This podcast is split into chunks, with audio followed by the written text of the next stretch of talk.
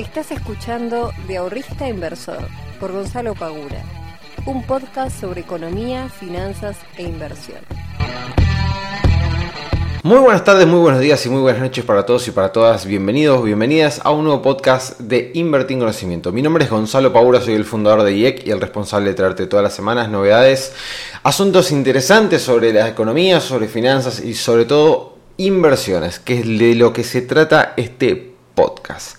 Así que en el día de hoy voy a estar hablando y voy a estar comentando, creo que por primera vez, si no me equivoco, eh, mi filosofía de consumo. Un tema que me parece que nunca lo, nunca lo hablé de, cómo lo manejo. Em, me pareció interesante, quizás les pueda llegar a, servir o no. Quizás no les interesa para nada lo que voy a hablar, pero bueno, me pareció interesante, así que hoy voy a estar hablando sobre eso y voy a estar haciendo este, también eh, unos comentarios sobre la rentabilidad de mi cartera de inversión en lo que va hasta el día de hoy, que hoy es 9 de diciembre. Así que les doy la bienvenida a aquellas personas que recién estén llegando a este podcast. Quiero agradecerles muchísimo, sinceramente. Hoy estaba viendo los, Em, los números del podcast, porque Spotify te hace el, el, ¿cómo se llama? el resumen de lo que fue todo tu año. Y también lo hace para aquellos, para los que, los que llaman podcasters. Eh, y estaba viendo los números y creció el podcast en cantidad de seguidores un 92% en lo que va del año. Casi un 100% de personas más que siguen el podcast. Así que nada, súper recontra feliz. Se escucha en 35 países diferentes. Me parece una locura total que haya personas en 35 países diferentes que me escuchen. Aunque sea una, estaba viendo que, no sé, en Israel me escuchan, en Corea del Sur me escuchan, por más de que sea un argentino, eh, me parece loquísimo que haya alguien, un argentino, en, calculo yo, ¿no? En Corea del Sur escuchándome, me parece realmente muy, muy loco. Eh, así que nada, agradecido 100% con todos ustedes, porque en definitiva eh, si estoy acá es gracias a ustedes, si no ya hubiese dejado de hacer esto hace mucho tiempo muy probablemente. Em, bueno gente, vamos a meternos rápidamente en el tema mercado. Eh, como pueden haber visto, aquellos que sean seguidores del mundo cripto, em, se cayó Bitcoin este fin de semana pasado eh, de una manera bastante bastante fulera, bastante fea, se cayó muy fuertemente eh, hasta llegar a los 42 mil dólares y eso hizo un arrastre general, un efecto dominó en lo que es el mercado. Siempre que hay una caída muy amplia dentro de, Bitcoin, siempre termina arrastrando a las demás altcoins y, todas las monedas se terminan cayendo. Algunas con mayor... Eh, algunas con mayor caída, otras con menores, qué sé yo, por ejemplo estaba viendo que BNB y Ethereum han caído, pero no en la misma eh, cuantía que por ejemplo lo hizo Bitcoin o por ejemplo, qué sé yo, monedas quizás de menor capitalización de mercado que son más eh, vulnerables a este tipo de, situaciones. Pero eh, ha caído el mercado de criptomonedas en estos últimos días y obviamente que esto golpea a el rendimiento final y que de eso voy a estar hablando ahora unos minutos, el rendimiento final que nosotros obtenemos a lo largo del año. Nosotros cuando tenemos que cerrar el año decimos, bueno, a ver, cuál fue la rentabilidad de mi cartera y te comes una paliza desde el lado de cripto, si estás con una ponderación muy importante, como es mi caso, dentro de las criptomonedas, te termina afectando. ¿sí? Obviamente que te termina afectando y te baja mucho el rendimiento. Quizás, no sé, vamos a ver si de acá al 31 de diciembre esto repunta y les digo, no, che, en vez de tanto, cerré tanto. Vamos a ver. Eh, pero se ha comido un, palazo bastante importante. Después, de lo que es de la mano de Estados Unidos, si ustedes se fijan, los índices, si bien no han llegado eh, a sus máximos históricos, pero igualmente han tenido un repunte muy interesante. Eh, hoy están cayendo un poquito, pero han tenido un repunte muy, pero muy interesante desde lo que fue la última baja. Y en cuanto al Merval, bueno, ha repuntado, sí, creo que, a ver, déjenme que lo mido un 15% aproximadamente, hoy está cayendo, pero ha hecho un repunte. Esta caída hay que tener un poquito de, no sé si de cuidado, pero sí obviamente tenerla presente. ¿Por qué? Porque si nosotros medimos con la herramienta de retrocesos de Fibonacci, eh, medimos desde el punto máximo hasta donde retrocedió y vemos la nueva suba, fíjense que llega de manera milimétrica al 61.8. Para aquellos que no sepan de lo que estoy hablando, es una herramienta de análisis técnico eh, que se utiliza en los gráficos para poder estimar cuáles pueden llegar a ser los retrocesos de las tendencias. En este caso, nosotros tenemos en el corto plazo una tendencia que se está volviendo bajista y tenemos un retroceso, un repunte de la cotización del Merval. Ese retroceso fue hasta el 61.8, que tranquilamente, si esto vuelve a caer, puede ser que estemos ante un ABC bajista, es decir, tenemos un impulso bajista, este que se dio después de las elecciones, un retroceso alcista y nuevamente otro impulso bajista. Por lo cual hay que prestar atención a este tipo de cosas, eh, a ver cómo se sigue desarrollando el mercado, pero es muy interesante que haya llegado hasta el 61.8 y hoy justamente está cayendo. Así que nada, Atentos con eso aquellos que estén invirtiendo en acciones argentinas.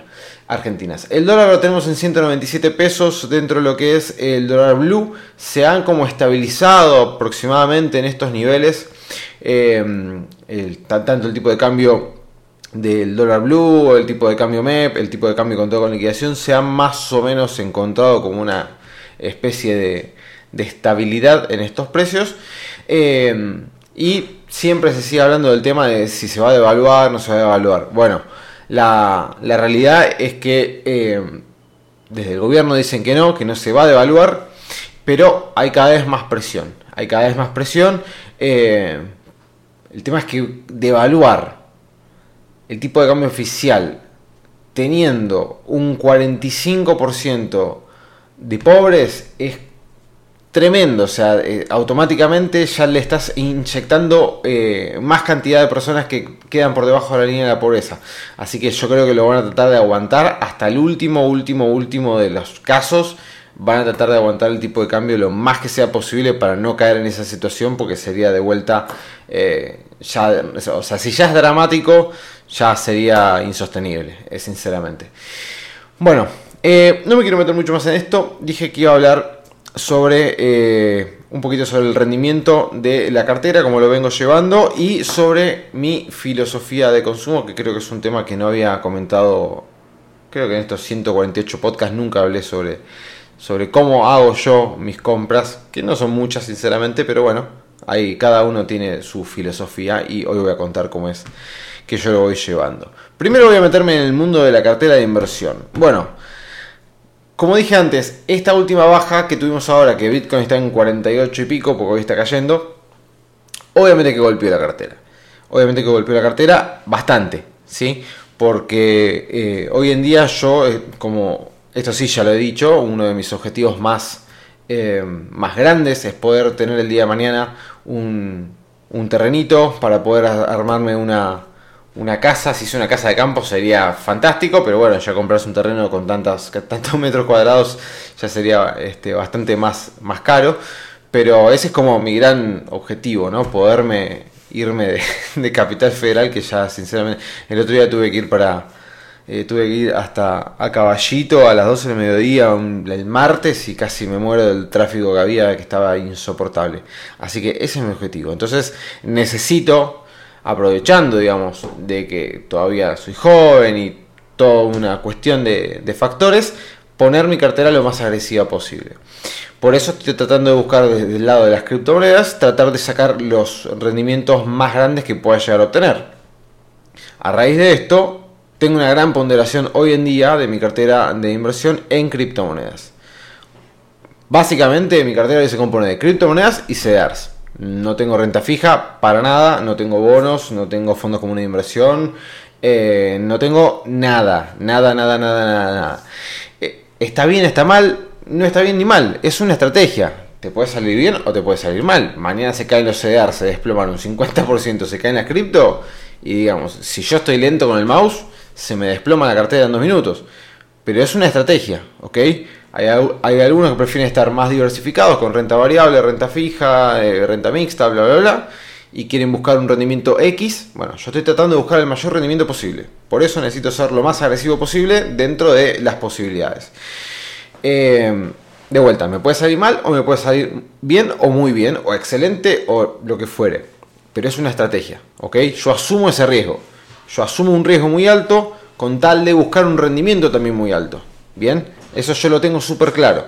Que eso es algo que siempre he eh, hecho bastante foco. Si vos tenés claro de que estás persiguiendo un rendimiento muy importante y que ese rendimiento conlleva necesariamente también un riesgo implícito muy importante, fantástico. Ahora, el descalce se produce cuando vos buscas un rendimiento muy alto y al mismo tiempo estás buscando un riesgo muy bajo. Si bien existen estrategias en las cuales, sobre todo con derivados financieros, en las cuales se puede minimizar ese riesgo implícito que tiene la inversión en renta variable, es muy importante que tengamos en cuenta y presente que ante mayor beneficio, mayor va a ser también el riesgo asociado.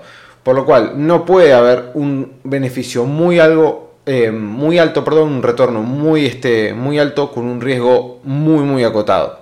¿sí? Salvo que, de vuelta, hagan algún tipo de estrategia con derivados financieros y que lo vayan ajustando. Bueno, ya es, es un tema bastante más complejo que no lo voy a abordar acá, pero hay diferentes estrategias como para que nosotros podamos minimizar ese, ese riesgo implícito y que este, el ratio riesgo-beneficio nos quede muy alto a nuestro favor. Pero este es mi planteo de hoy en día. ¿sí? Una gran ponderación de mis inversiones en criptomonedas buscando beneficios muy altos.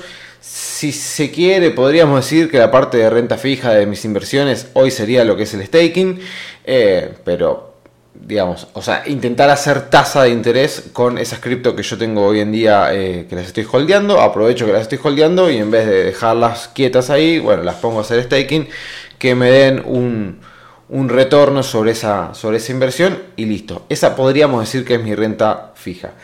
Por el lado de los CEDARs, la verdad que, eh, la verdad que ha tenido muy buenos retornos.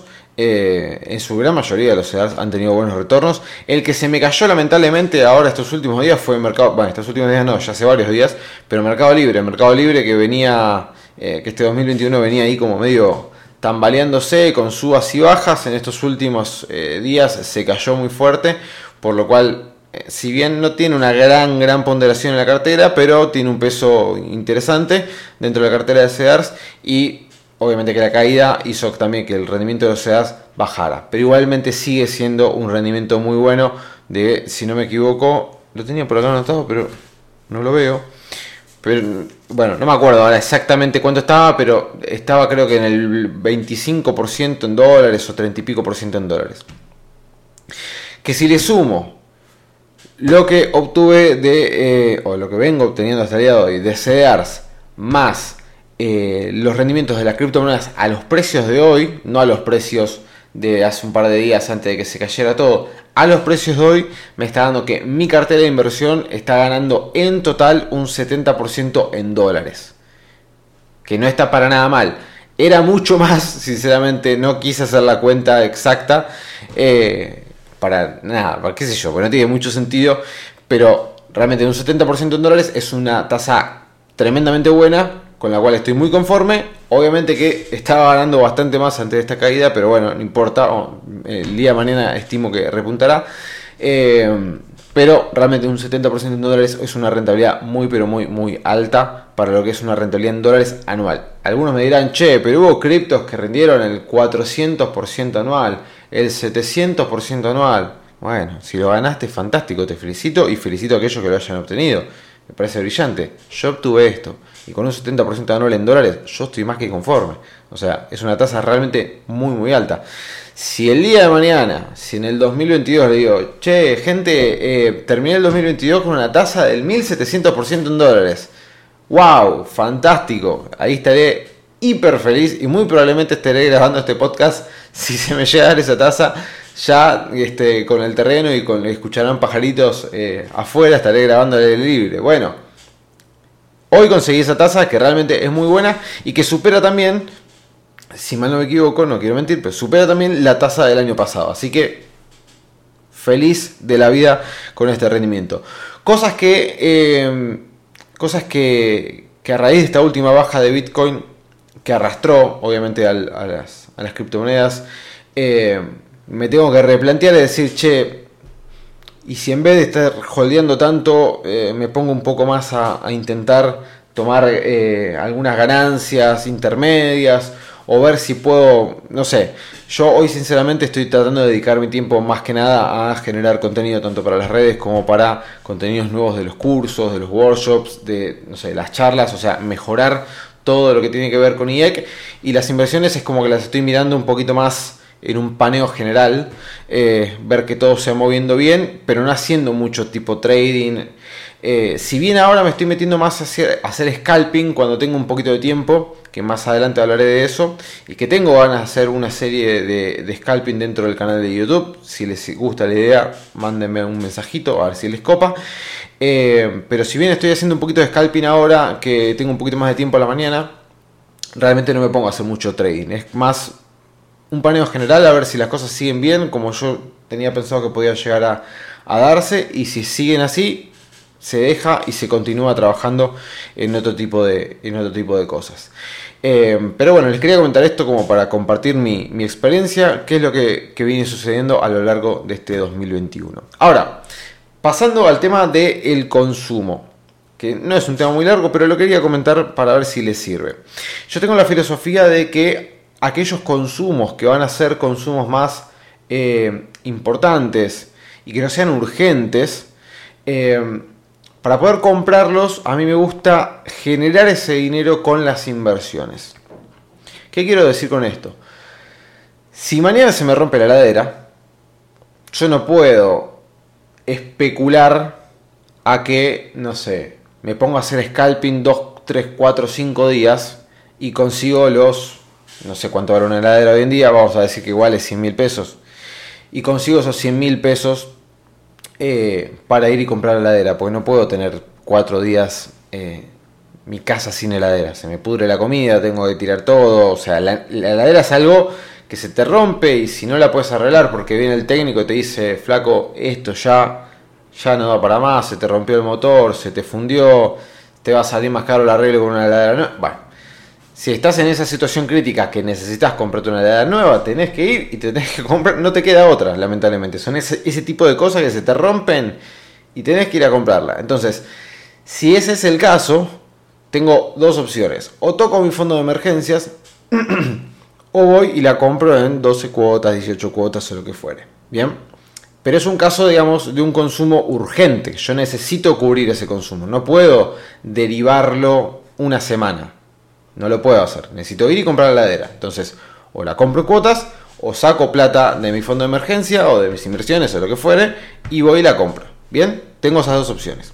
Ahora, cuando no es un consumo urgente, pero si es un consumo que yo tengo previsto hacer, o porque quiero, por gusto, o por lo que fuere, yo lo que hago es, si es un consumo de un valor que, eh, vamos a decir, un valor importante, lo que yo hago es, bueno, esto sale tanto, yo tengo que generar tanta plata con mis inversiones para poder comprarlo.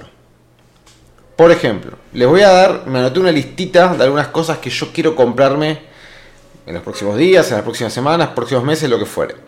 O que yo tengo previsto por lo menos comprarme de acá a un futuro. Tengo ganas de comprarme una, nueva cámara para poder eh, hacer streaming, para poder eh, grabar videos de YouTube con mayor calidad, para no tener que estar utilizando el celular o la camarita que tengo, que ahora encima la estoy compartiendo con mi novia porque ella tiene este, que cruzar en la facultad de manera virtual, entonces, che, me prestás la cámara, así toma, la desenchufo, nada.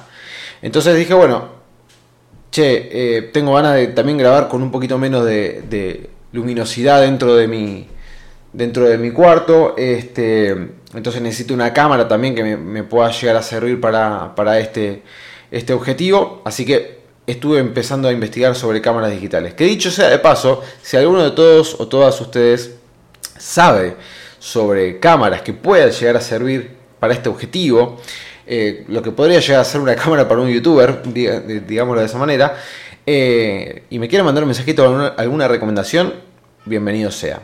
Yo les digo lo que encontré indagando desde mi inexperiencia total. Encontré la Canon M200. Después ustedes díganme si sirve, si no sirve, si está buena, si no está buena. Entonces, cosas que me quiero comprar. La camarita. M200 de Canon. Perfecto. ¿Cuánto vale? Aproximadamente por lo que vi en Mercado Libre unos 500 dólares. Fantástico. Todo obviamente lo paso a dólares. Eh, quería mejorar un poco la compu que tengo para comprar una memoria extra y un disco sólido. aproximadamente cuestan más o menos, dependiendo de cada de marca, capacidades, etcétera, pero unos 30 dólares aproximadamente cada uno. Una memoria de 4 GB, unos 30 dólares, un disco de 200 y pico también unos 30 dólares, un disco sólido, unos 30 dólares. Eh, tenía ganas de comprarme unos lentes de sol, porque lo que tengo, la verdad que ya está medio viejo, ya está medio este, hasta un poquito rayado, así que tenía ganas de comprarme unos lentes de sol, aproximadamente, aproximadamente cuestan unos 50 dólares. Eh, unos paneles acústicos que quería poner acá en, el cuarto para que no se escuche tanto. Pues la verdad que si bien ya hay varias cosas, pero todavía se escucha un poco de, eco y de... Este, no, está bueno, entonces para mejorar un poco la acústica del cuarto quería poner unos paneles acá en las puertas del placar, en la puerta del cuarto, etcétera, poner algunos paneles acústicos. Tengo que sacar bien las medidas, etcétera, pero más o menos también son 50 dólares. Eh, un cuadro que lo quiero poner ahí en el fondo, que estuve viendo, que es un mapa mundi muy lindo, también unos 32 dólares.